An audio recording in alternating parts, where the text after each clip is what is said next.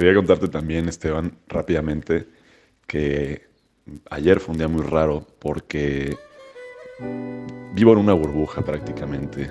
Le dedico mucho tiempo de mi día a leer poesía en particular y a escuchar música.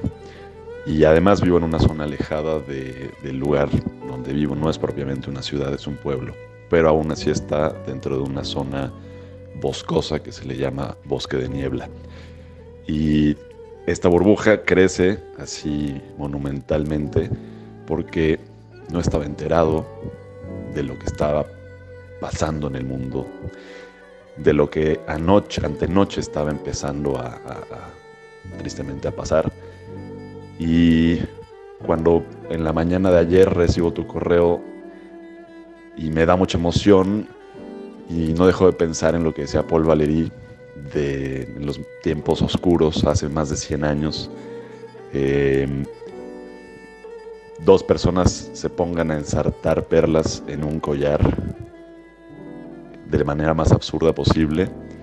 Es como este intercambio de, poemas en, medio de un escenario como el que, como el que espero que no pase. Entonces dije, me parece maravilloso que esto esté sucediendo. Eh, que dos personas estén hablando de poesía mientras el mundo insiste en su oscuridad.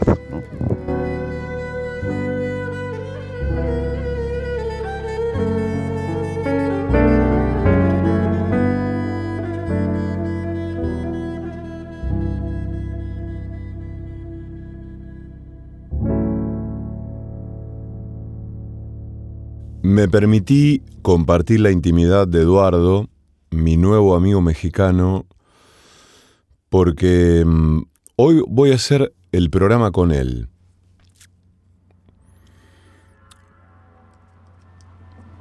Yo podría decir, es como, es como si hiciera el programa con él, con él compartiendo los micrófonos, una mesa de un estudio, de una radio. Digo, podría decir eso, ¿no? Podría utilizar la expresión de es como si, porque francamente él no está conmigo en este momento, no estamos grabando esto juntos, pero sí, no es un como si. Voy a hacer el programa con él. Por eso me atreví a compartir este mensaje que tiene que ver con un intercambio de WhatsApp en el que él me, comparte esta dimensión eh, privada ¿no? de su vida, donde hace referencia a, a la guerra ¿no? entre Rusia y Ucrania.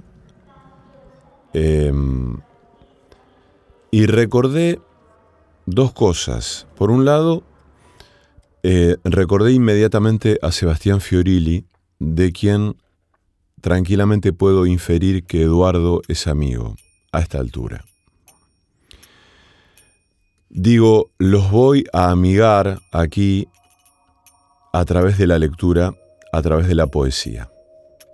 Sebastián hace unos días está compartiendo poemas de diversas autoras y diversos autores eh, a propósito de, mm, de esta guerra. ¿no?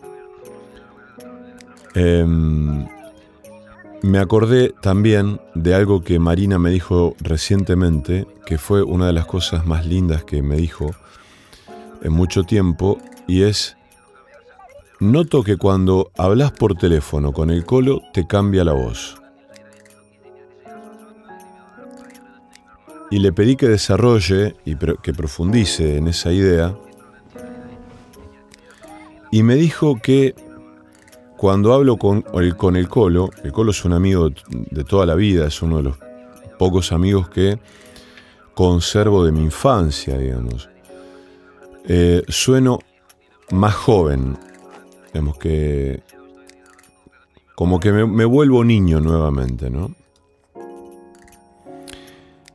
Y Eduardo, que ciertamente es poeta, eh, también tiene una manera de escribir, además de la manera que tiene de hablar, que también, por supuesto, es poética. En uno de los mensajes que me envía recientemente pone, entérame de qué te parecieron los audios y si hay algo más que podría enviarte para seguir aportando. Me resulta ser niño en Navidad este intercambio. Abrazotes. Eh, me pareció hermoso eso y todo el modo en que él escribe y se expresa es profundamente poético. Me ha mandado uno, un correo em, con la lectura de unos poemas que hoy vamos a compartir. Eh, en el correo él aparece como Eduardo Odraude y después se me revela eh, el, apellido Rosales que aparece finalmente em, en el nombre de algunos archivos de poemas, de lecturas de poemas suyos.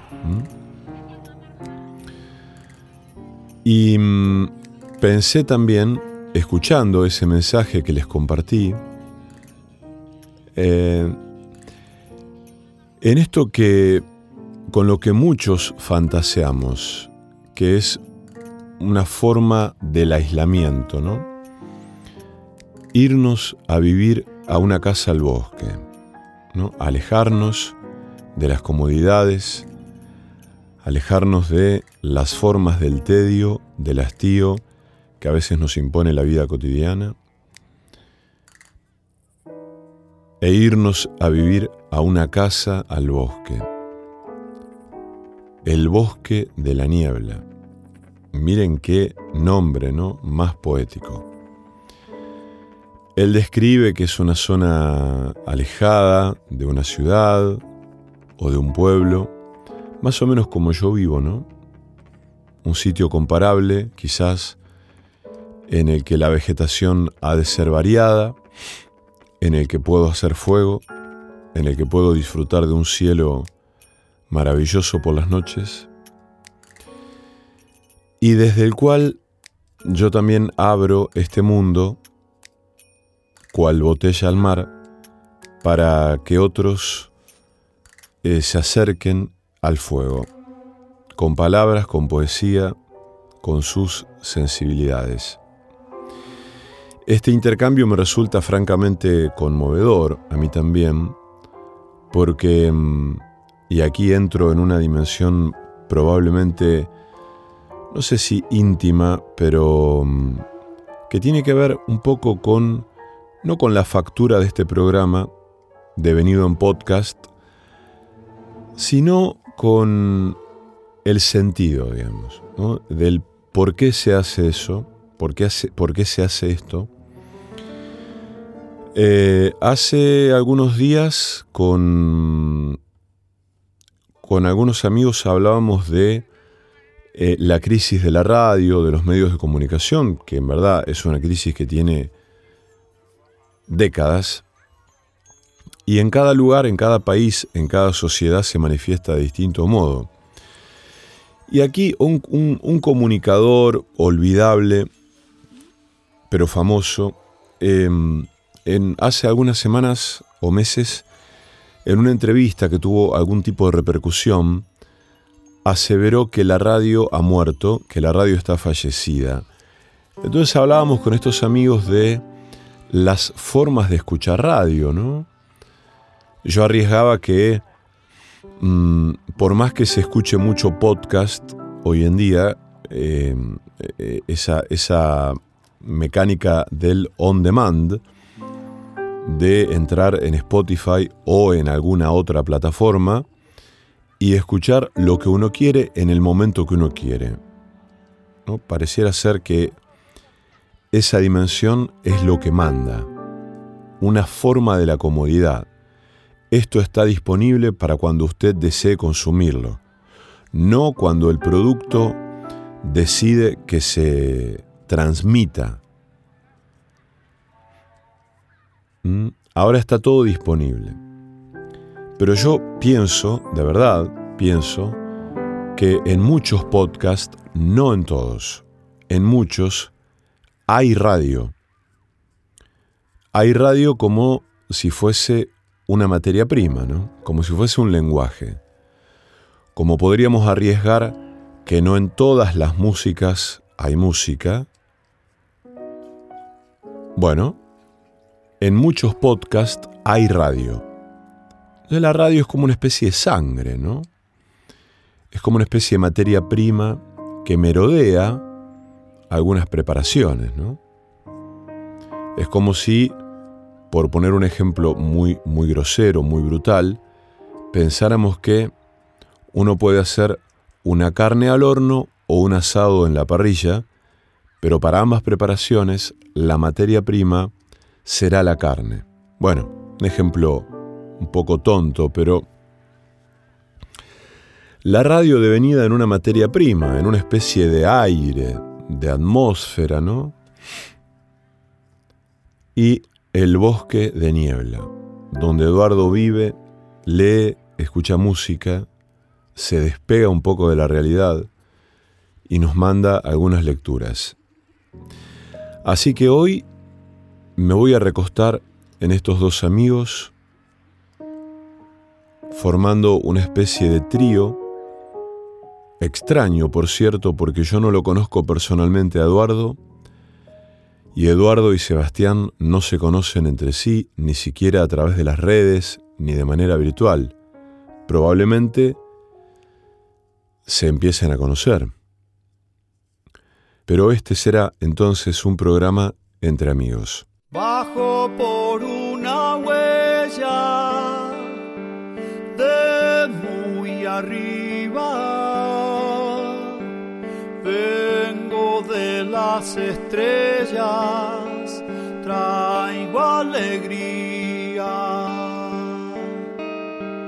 Vengo de las estrellas,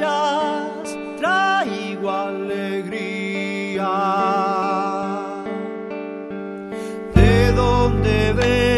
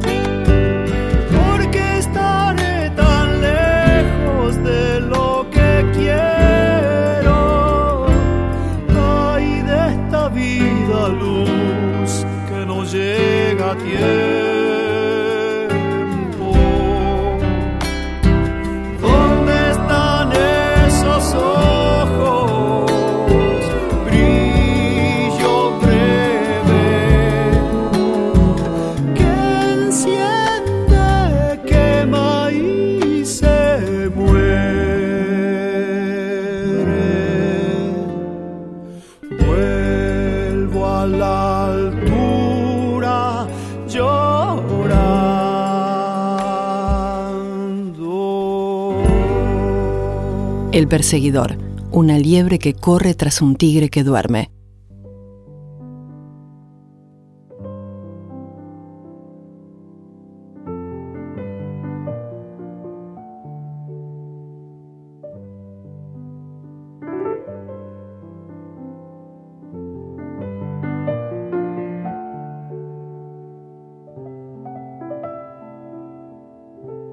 Un programa entre amigos poetas.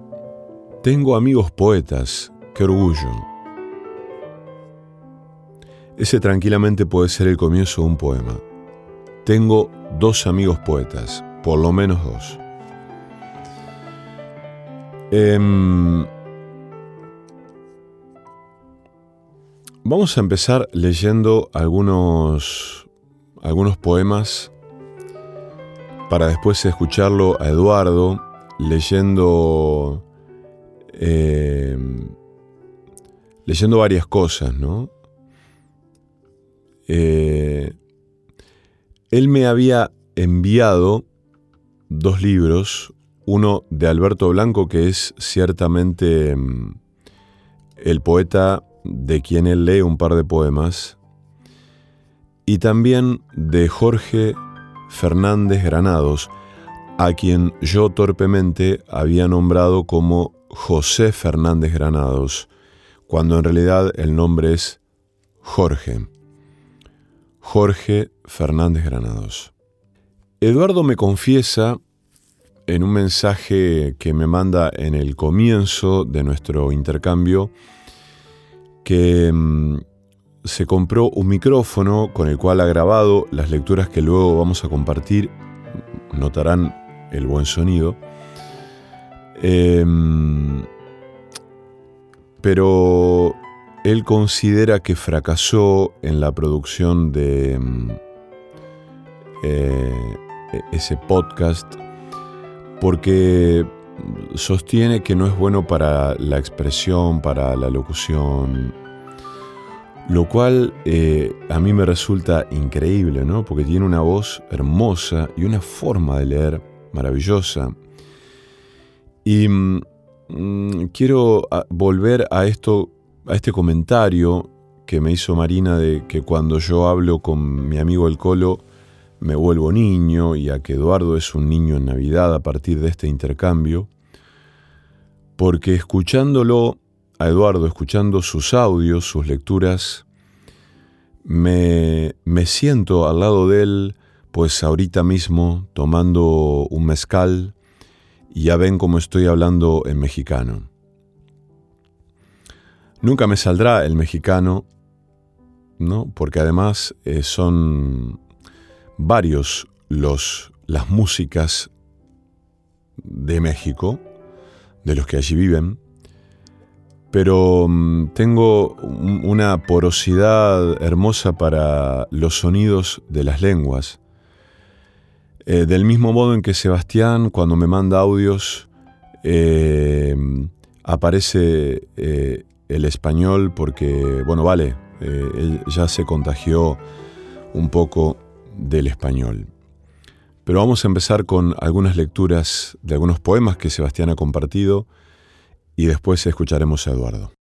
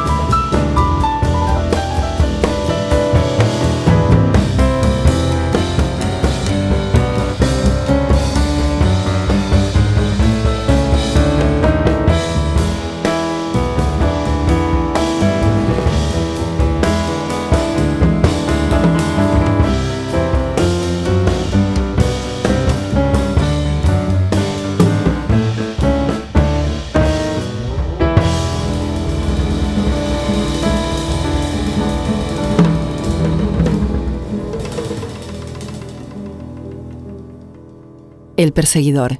Disonancias, recovecos, dislates y derivas.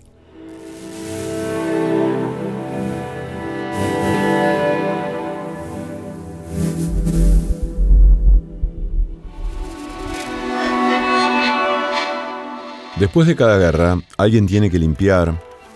No se van a ordenar solas las cosas, digo yo. Alguien debe echar los escombros a la cuneta para que puedan pasar los carros llenos de cadáveres.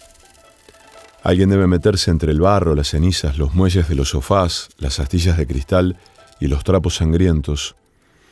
Alguien tiene que arrastrar una viga para apuntalar un muro, alguien poner un vidrio en la ventana y la puerta en sus goznes. Eso de fotogénico tiene poco y requiere años. Todas las cámaras se han ido ya a otra guerra, a reconstruir puentes y estaciones de nuevo. Las mangas quedarán hechas jirones de tanto arremangarse. Alguien con la escoba en las manos recordará todavía cómo fue.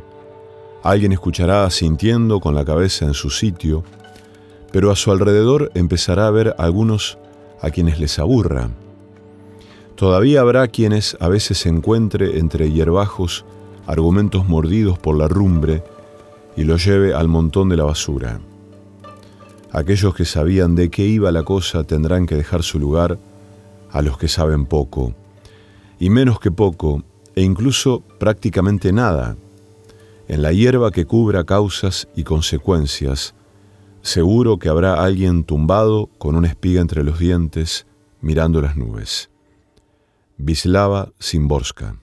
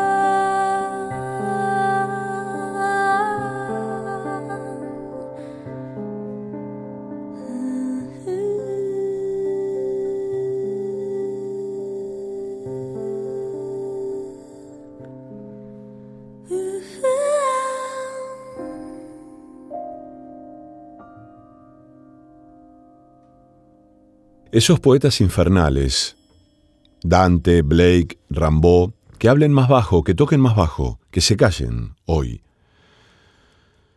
Hoy cualquier habitante de la tierra sabe mucho más del infierno que esos tres poetas juntos.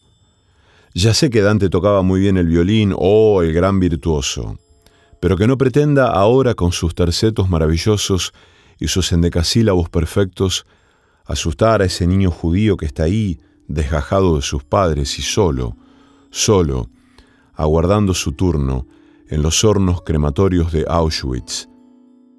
Dante, tú bajaste a los infiernos con Virgilio de la mano, Virgilio, gran chicherone, y aquello vuestro de la Divina Comedia fue una aventura divertida de música y turismo. Esto es otra cosa, otra cosa, ¿cómo te explicaré?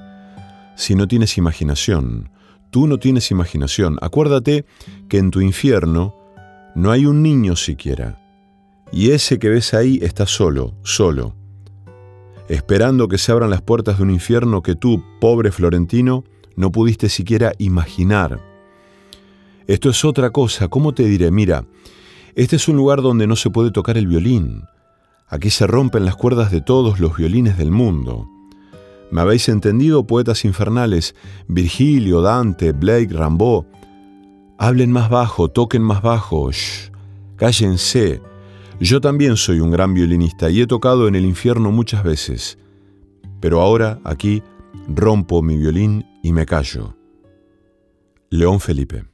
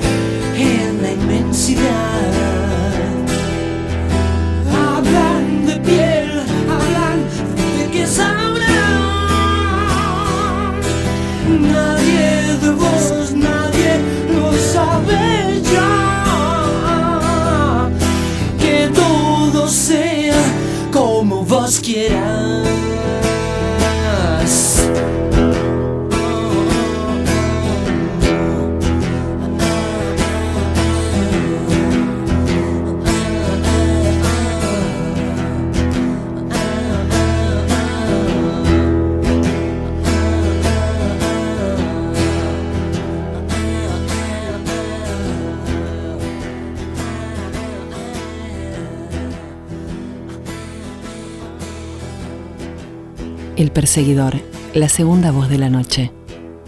Ahora sí, vamos a compartir estas lecturas de Eduardo Rosales. Eh, después vamos a desarrollar con Eduardo el asunto de la música, ¿no? ¿Cuál será el asunto de la música? Pero resulta que nos manda dos poemas de Alberto Blanco relacionados al tema de la música. Y él mismo dice que se animó a grabar dos que ha escrito. Em, en verdad, el nombre con el que el apellido con el que yo lo nombré a Eduardo no es más que un palíndromo, ¿no? No lo había yo advertido. Eh, esta es la voz de nuestro amigo Eduardo.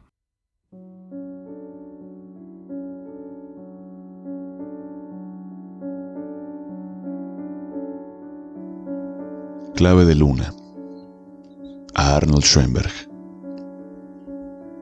y en una sola noche pude ver lo que en otras vidas me habría llevado siglos, milenios, eones, que no estamos separados, que somos un solo ser, somos un solo cuerpo, un inmenso océano en el cual miriadas de olas se levantan hasta alcanzar su cima y se hunden de nuevo.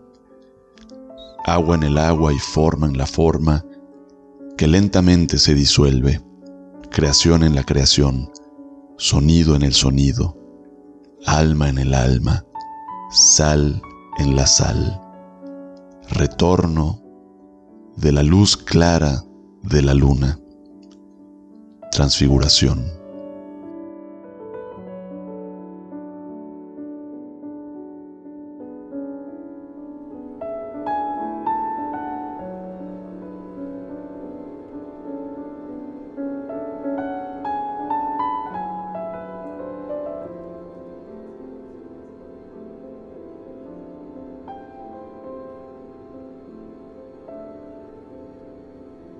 Nueva teoría del caos, a Georgi Ligeti. Dice Rilke, en la primera de sus elegías del Duino, que la belleza no es más que el comienzo de lo terrible que todavía podemos soportar.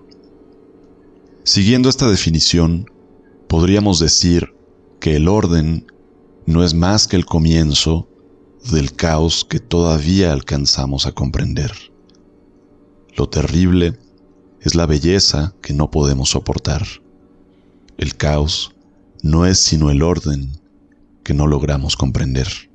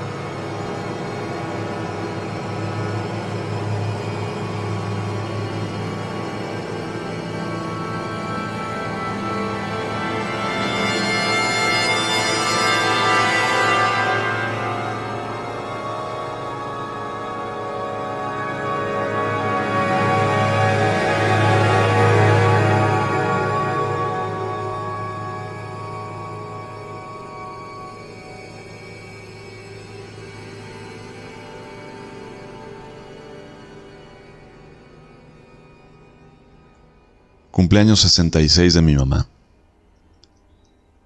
Hoy es tu cumpleaños número 66, pero hace dos años que ya no estás aquí, como se dice, en vida. Entonces, ¿cómo se cuenta? ¿A partir de qué empezamos a contar? Cuando alguien muere, se eterniza en la edad que tenía al partir? ¿O sigue cumpliendo años en otro sitio, con otra gente, donde le soplan a las velas de otro pastel? Y lo que aquí sentimos, quienes seguimos por aquí, no es más que la ausencia del fuego de esas velas, convirtiéndose en humo en la bruma, y a eso precisamente llamamos extrañar a alguien de quien nunca sabremos ya si sigue cumpliendo años o si ya cumplió todos los que tenía que cumplir.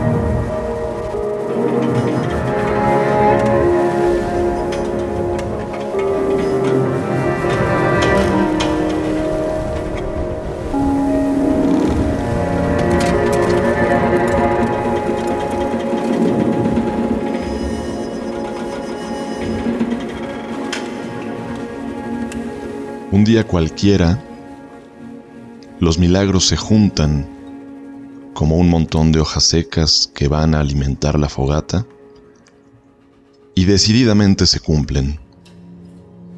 ¿Qué significa esto?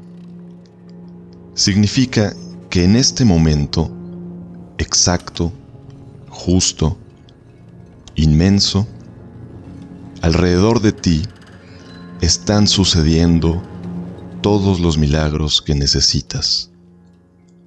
Contémplalos.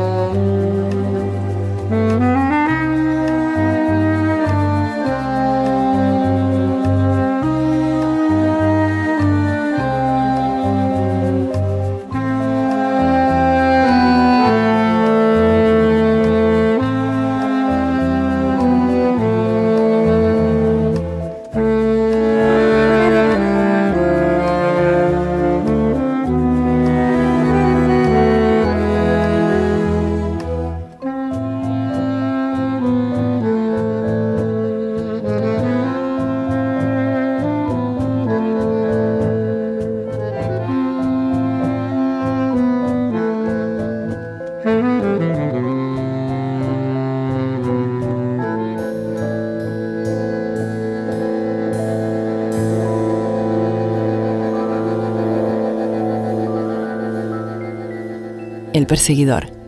Una noche imprevisible. Nos vamos a ir con la lectura de una pequeña frase de Clarice Lispector y una pequeña historia. Clarice nació en Ucrania con el nombre de Shayuja Pinkasovna Lispector en 1920. La suya es una historia de migración y huida.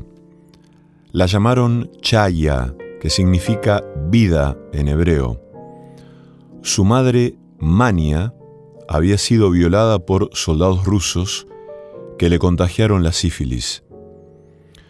Sus padres decidieron tener otro bebé porque creían que así una mujer podía curarse de la enfermedad venérea. La familia emigró a Brasil. Al llegar, todos tomaron nombres portugueses, Pincas, Pedro, Mania, Marieta, Chaya, Clarice. Aunque escribía en portugués y nunca volvió al lugar donde nació, ecos de su historia resuenan en su obra. La extrañeza, la diferencia, el desgarro fundacional. La frase en cuestión es, fui creada adrede, con amor y esperanza, pero resulta que no curé a mi madre, y hasta el día de hoy me pesa esa culpa. Me crearon con una misión específica y les fallé.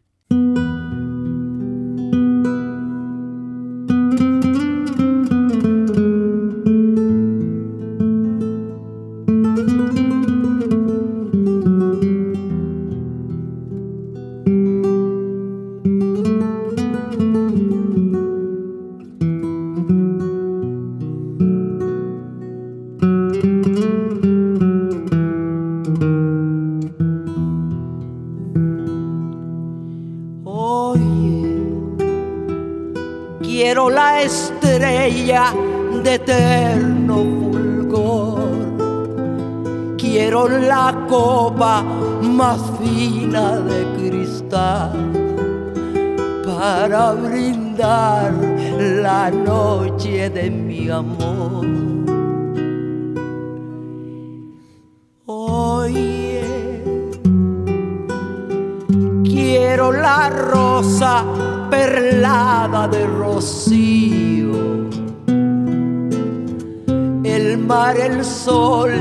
este cielo tan mío para brindar la noche de mi amor. Quiero la alegría de un barco volviendo y mil campanas de gloria tañendo para brindar la noche de mi amor. Ay, quiero un querer tan intenso y profundo y también todo lo hermoso del mundo para brindar